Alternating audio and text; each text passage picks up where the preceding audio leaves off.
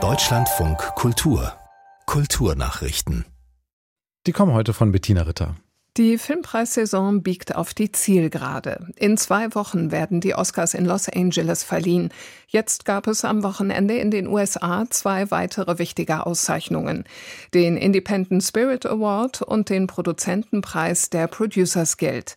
Dabei erhielt in Santa Monica die deutsche Sandra Hüller den Independent Spirit Award als beste Schauspielerin in Anatomie eines Falls. Der Film bekam auch den Preis als bester internationaler Beitrag. Die Auszeichnung wird an Produktionen verliehen, die nicht mehr als 30 Millionen Dollar gekostet haben. Bester Film wurde Past Lives der südkoreanisch-kanadischen Filmemacherin Celine Song. Mit dem US-Produzentenpreis wurde Oppenheimer von Christopher Nolan geehrt. Rassismuskritische Betrachtung inklusive Textänderungen gibt es derzeit vor allem bei Kinderbüchern. Zuletzt bei Michael Endes Jim Knopf, das am Wochenende in einer überarbeiteten Fassung erschienen ist. Jetzt werden auch Opern kritisch durchleuchtet. Das Editionsprojekt Critical Classics hat vor kurzem eine Neuauflage von Mozarts Zauberflöte herausgegeben. Das Motto Opern ohne Opfer.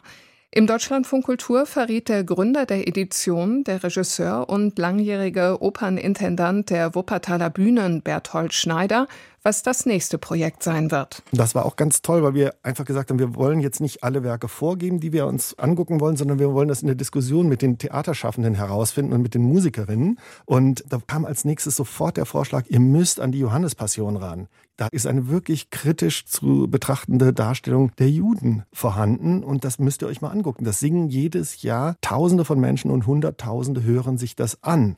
Berthold Schneider, langjähriger Opernintendant der Wuppertaler Bühnen.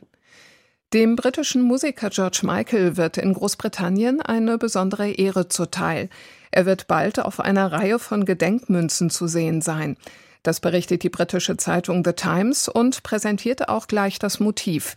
Demnach zeigt die Prägung den Sänger im Profil mit Haartolle und großer Pilotensonnenbrille. Die Münzen sollen noch in diesem Jahr herausgegeben werden. George Michael war im Dezember 2016 mit 53 Jahren gestorben.